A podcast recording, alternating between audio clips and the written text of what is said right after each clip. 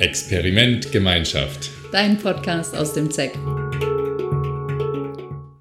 Willkommen im neuen Jahr und zur Folge Neubeginn, Co-Kreation und Vertrauen. Und wir hören gleich Veronika Oehler, die über staunende Freude und Anfängergeist spricht und uns ein ganz neues Bild für Wachstum gibt und Co-Kreation, nämlich die Geschichte der Eichhörnchen. Und vorab gibt es noch Neuigkeiten aus dem Podcast-Team. Ich sitze hier zusammen mit Ina. Hallo, frohes neues Jahr. Hallo Ina, du bist ja von Anfang an im Podcast-Team dabei. Du hast bis jetzt eher künstlerisch, redaktionell mitgewirkt, äh, uns sehr unterstützt im Hintergrund, auch beim Schneiden. Und äh, jetzt seit der letzten Folge über Polyamorie bist du auch zu hören. Ja, ich freue mich. Und wir werden auch zusammen mal moderieren. Der Philipp, der bis jetzt das mit mir gestartet hat, der hat mittlerweile andere Aufgaben ähm, und ist mit seinem Einstieg auch beschäftigt. Und da passt es gerade nicht, dass wir weiter moderieren zusammen. Genau, und so wird die Ina mit einsteigen. Ja, jetzt tauchen wir gerade auf aus der Energie der Rauhnächte. Wir haben uns mit 120 Menschen hier eingelassen auf die Energie. Und wir haben auch schöne Inputs am Vormittag gehört in den sogenannten Andachten, die die Leitung kreiert hat. Und da ging es auch um Gnade, ein sehr berührender Vortrag von Silke. Christine hat sich gefragt, was passiert, wenn ich mal gar nichts tue. Und den Vortrag von Veronika haben wir eben jetzt für euch aufgezeichnet. Hm. Veronika ist ja eine unserer GeschäftsführerInnen. Sie ist Psychologin und Coach und sie hält ein Plädoyer eben für dieses Neubeginnen, nicht nur an Neujahr, sondern eigentlich an jedem Tag. Und was brauchen wir denn dann für diesen Anfängergeist, für diese staunende Freude? Und sie beschäftigt sich auch viel mit sozialer Fairness und Gemeinwohlökonomie und erzählt uns deshalb von diesem neuen Bild des Wachstums, nämlich der Geschichte der Eichhörnchen, die ja im Herbst viele Nüsse verstecken. Und was dann passiert und was uns das lehrt über Kooperation und Vertrauen, das erzählt sie eben auf sehr berührende Art und Weise. Und am Ende gibt es noch eine Übung, die du auch mitmachen kannst, also zu deinem, deinem Rückblick aufs alte Jahr und vor allem auch für den Neubeginn. Ja, und zuvor hören wir noch die Vorstellung von Iris. Iris ist äh, zusammen mit Kati die Leitung des Silvester-Retreats gewesen und stellt Veronika vor. Und sie hat es auf eine so unkonventionelle Art und Weise getan und äh, eine wahre Liebeserklärung uns geschenkt, dass wir die euch nicht vorenthalten wollten. Also viel Spaß mit Iris und danach mit Veronika und den Eichhörnchen. Mir kommt so viel, wenn ich dich vorstellen darf, dass ich den Anfang nicht finde, Veronika. Mir kommen so zwei Worte wie was Unergründliches das hat auch was von ich kann es kaum greifen. Wohl tust du. Wohl tust du mit deiner Stille in dir, dem Lächeln, das viele Worte erzählt, ohne ein einziges zu sprechen, gell?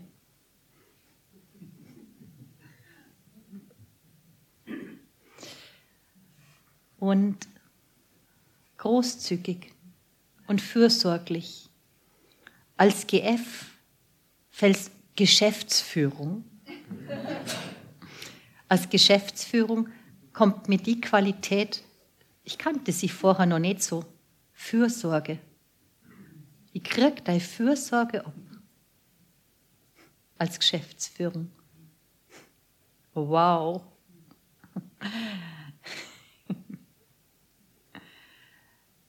Ich komme irgendwo kreisig um das Wort Liebe rum, Veronika. Was kann ich? Stelle ich dich eigentlich vor? Oder mache ich dir eine Liebeserklärung? ich krieg's gerade nicht auseinander. Soll vorkommen. Also wenn ich an Veronika und die Liebe mich reinspüre, denke ich an einen Fluss, der meandert. Also ich meine, der ganz viele Nebenflüsse hat. Da gibt es einen starken Hauptfluss. Der ist stark, solide, gefestigt und treu und der meandert in, entzückende, viele kleine Nebenflüsse. Ja, ich glaube, mit dem Bild komme ich dem Wort Liebe, wie ich dich wahrnehme, werde ich dem gerecht. Sie ist eigenständig, dann gibt es ein Wort, was ich nicht begreife, aber ich glaube, du bist integer, dir selber treu. Und ich weiß nicht, wie du diesen Job schaffst. Das ist mir unklar. Ich glaube, eine Tänzerin tanzt durch die Geschäftsführung. Ab und zu, das lässt mir jetzt aus. Ich lasse dich tanzen, Veronika. Vielen, vielen, vielen Dank. Ich hoffe, Jo hat alles aufgenommen, dass ich mir das nochmal anhören kann. oh, ja, damit habe ich nicht gerechnet mit deiner Liebeserklärung. Ich möchte heute am Neujahrstag ein Plädoyer halten für das immer neu beginnen. Und das wird es nicht immer nur an einem Tag im Jahr machen, so wie heute, sondern möglichst oft. Und ich habe mich natürlich gefragt, warum ist mir das so wichtig? Wir können ja auch sagen, wir haben schon genug getan. Das letzte Jahr über haben wir schon viel getan. Die letzten Tage haben wir auch unglaublich viel getan. Wir haben uns geöffnet. Vielleicht habt ihr euch entspannt, ihr habt euch berührbar gemacht, losgelassen, gnadevolle Momente entdeckt. Ich könnte an der Stelle auch sagen, wir haben genug getan, es ist nichts mehr zu tun. Wenn ich irgendwann mal erwacht bin, möchte ich das gern an dieser Stelle sagen, mit euch in Schweigen gehen und glücklich sein.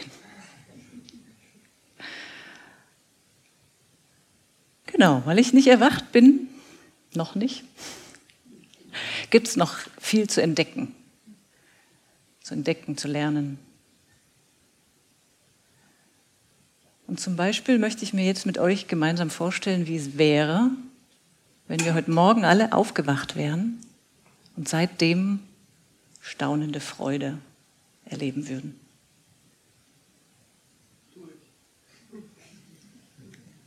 Ich glaube auch, das kann einem passieren. Und wenn es dir nicht passiert ist, dann kannst du es dir einen Augenblick lang vorstellen. Wie wäre das, einen Tag lang oder immer wieder mit staunender Freude herumzulaufen?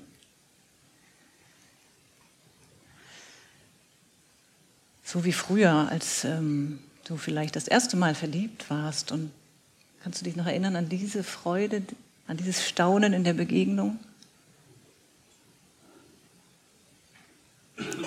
Oder wenn wir uns ganz kleine Kinder vorstellen, die zum ersten Mal oder vielleicht die ersten Male eine Katze streicheln. Was für ein Staunen, was für eine Freude.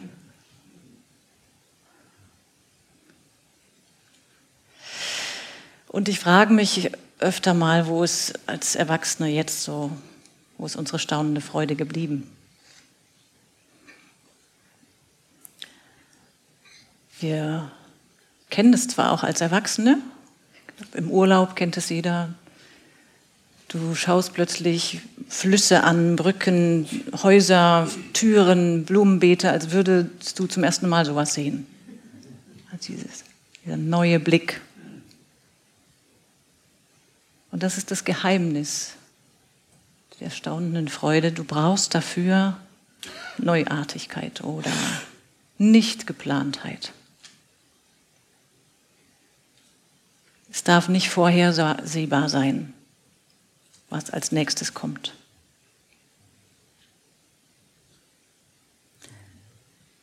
Und in der buddhistischen Psychologie nennen wir das den Anfängergeist, oder wird das so genannt. Und wenn man den Anfängergeist nicht nur auf dem Kissen praktiziert, so in den Übungssessions, sondern wenn das Platz hätte in unserem Leben, dann würden wir jetzt diesen Augenblick, diesen Atemzug und diesen Moment so erleben, als wäre er noch nie zuvor da gewesen.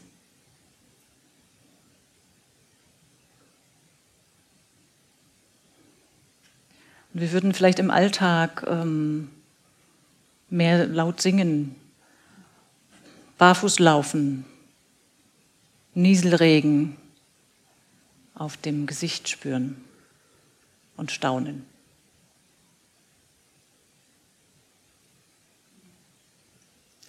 Und wir würden uns selbst immer wieder neu entdecken und vermutlich auch unseren Nachbarn, unsere Nachbarin mit neuen Augen anschauen.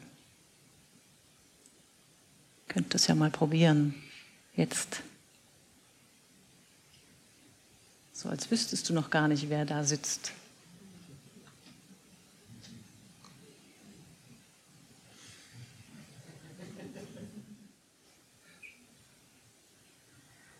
Gestern zum Beispiel, ach nee, ich glaube, ich mag erst noch für dieses Staunen eine Strophe von Rainer Maria Rilke dazu tun.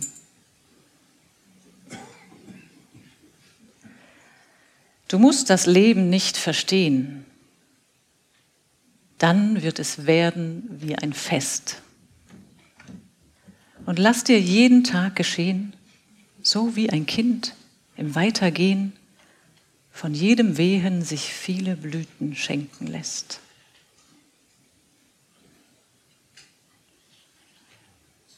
Und ich erinnere mich an eine Situation gestern nach diesen berührenden Momenten der Gnade, die so öffnend waren, habe ich für ein paar Minuten den Kopf meines Mannes in meinen Händen gehalten.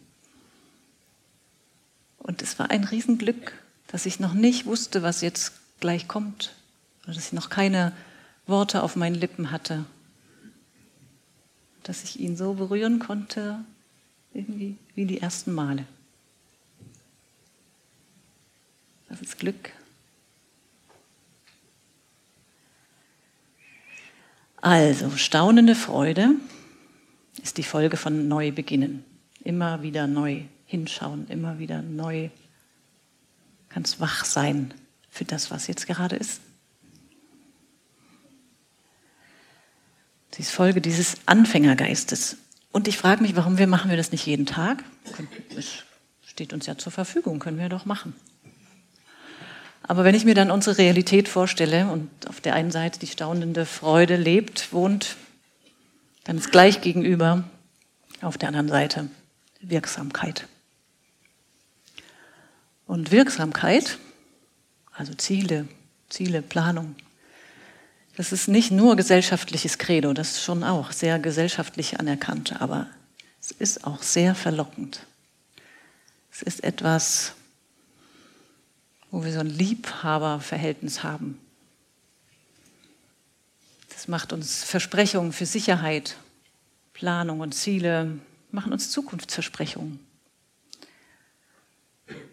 Und deswegen ist dann doch wieder vieles geplant, wohl überlegt, optimiert. Und ich will zu diesem Bild, was wir, glaube ich, alle sehr verinnerlicht haben, das planende, zielgerichtete, optimierte Wirksamkeitsdenken, noch ein Bild hinzusetzen, was für Wachstum spricht. Ich will das andere nicht wegmachen. Wir brauchen Pläne und Ziele. Aber ich möchte noch ein Bild hinzusetzen, was für Wachstum spricht. Das Bild von den Eichhörnchen, die im Herbst ähm, viele Früchte verstecken, vergraben. Manche von diesen Nüssen und Eicheln werden Wintervorrat. Und andere werden Bäume. Und ich mag dieses Bild, weil das so ein neues oder für mich immer wieder mal ein, ein neues Bild von Kooperation ist. Ich übergebe da etwas an andere. Denn ich kann das natürlich auch mit meiner Wirksamkeitsvorstellung als Mensch, kann ich den Baumbestand analysieren, ich kann den Baumbedarf ähm, berechnen, ich kann Bäume kaufen, pflanzen.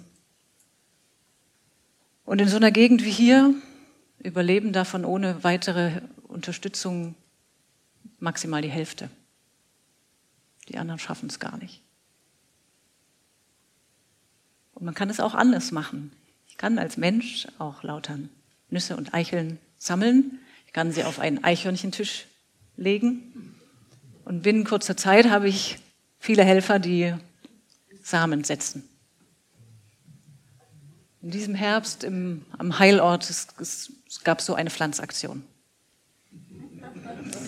Die Bäume haben viel mehr Chance, wenn sie von Tieren ge, gepflanzt wurden, zu überleben, als wenn sie von uns gepflanzt werden.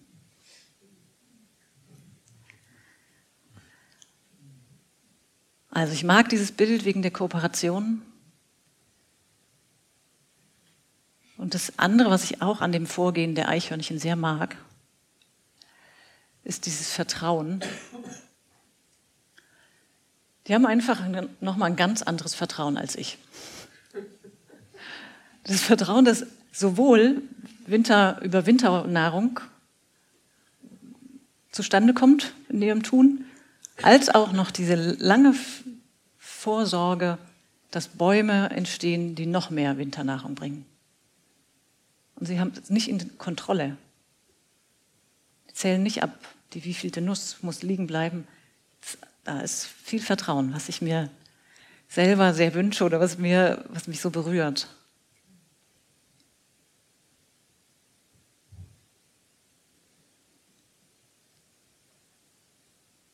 Und dieses Vertrauen, was ich mir da so sehr ersehne, hält mich natürlich nicht davon ab, Pläne zu machen und Ziele zu setzen. Also gerade in der Geschäftsführung haben wir Ziele und Planungen. Jetzt gleich Januar, Februar machen wir die Seminarplanung für 2025.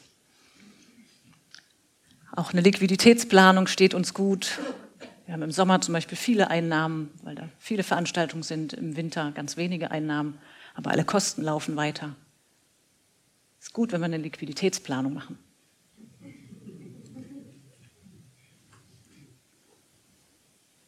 Aber wenn wir dann alle Samen mal gesetzt haben, also wenn das getan ist, was zu tun ist, an Vorausschau, an gemeinsam Überlegen,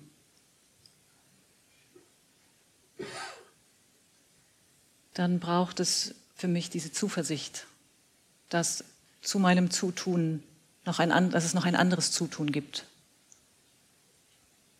Vielleicht deshalb, weil die Aufgaben der Zeit so groß sind dass ich es gar nicht alleine schaffen kann.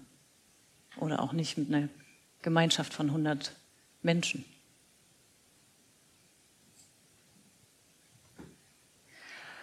Und nehmt es gern für euch als Bild, genau. An manchen Stellen taugt es und an anderen vielleicht nicht. Ihr könnt es prüfen. Und für mich ist es dieses Zeichen, diese Metapher, ist ein Bild dass in Notzeiten, die schon auf der Welt da sind durch Klimawandel, wir haben davon noch nicht so viel mitbekommen, aber die Notzeiten gibt es schon allerorten und es gibt auch dieses unfassbare Ungleichgewicht oder unver ähm, ungleiche Verteilung von Ressourcen auf der Welt, die sich weiter zuspitzt. Daher ist für mich dieses Bild der Zuversicht so wesentlich. Ich tue mein Bestes und dann wird noch dazu getan. Von allen anderen, vielleicht auch von anderen Lebewesen. Und ich möchte mir gerne ein paar Augenblicke mit euch Zeit nehmen, auf dieser anderen Art von Vertrauen ein bisschen nachzusinnen. Du kannst gern dafür die Augen schließen. Du hast in den letzten Tagen, Wochen und Monaten sicherlich wertvolle Erfahrungen gesammelt. Und im Sinne des Eichhörnchenbildes sind sie in deinem Gedächtnis gut verstaut.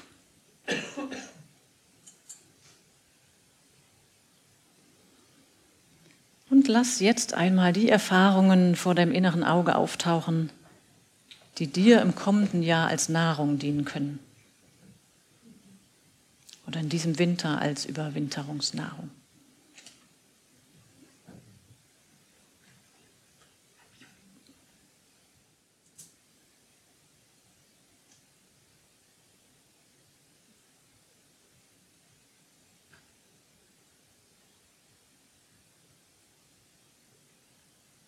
Was kann dir eine gute Nahrung sein von deinen Erfahrungen des letzten Jahres?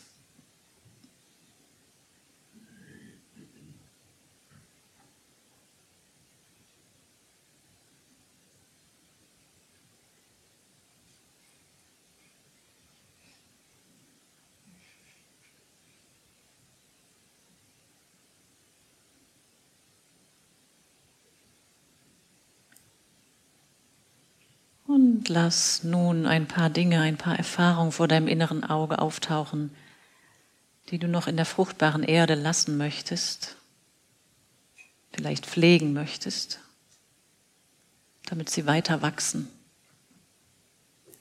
und zu einem Geschenk an die anderen werden.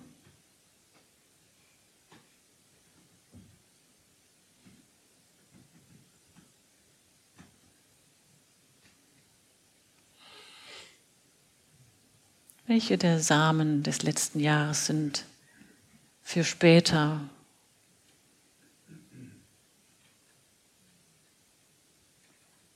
und machen vielleicht dich aus, wie du bist und wie du als Geschenk sein kannst?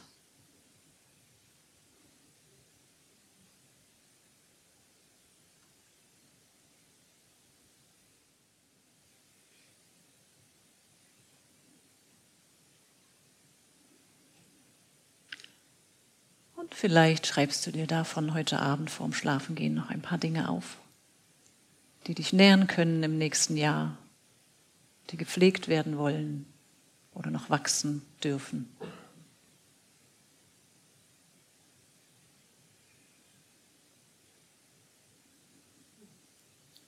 Und auch dazu habe ich wieder ein paar Zeilen von Rainer Maria Rilke ausgewählt.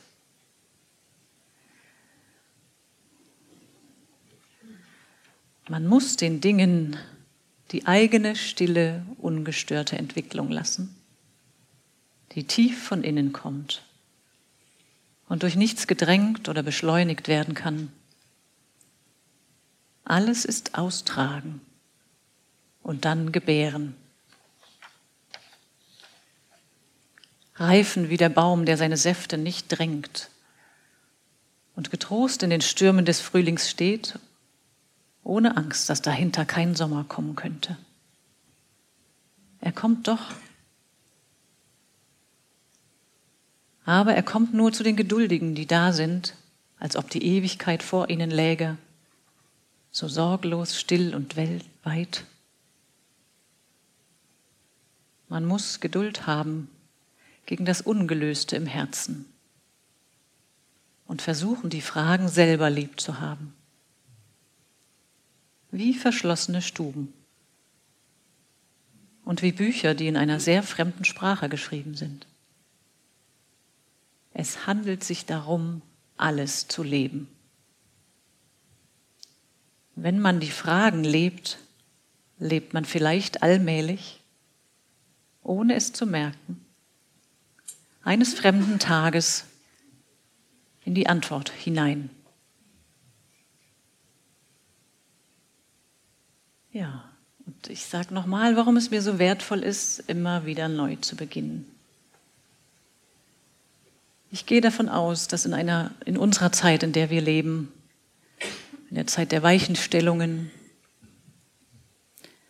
all unsere wilden Herzen und all unsere klugen Köpfe und all unsere anpackenden Hände gebraucht werden.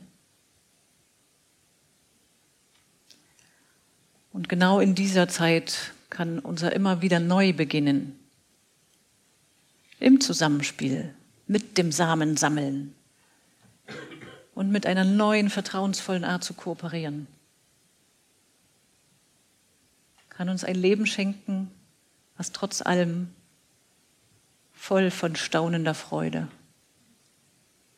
voll von Winternahrung und voll von Geschenken ist. Aho.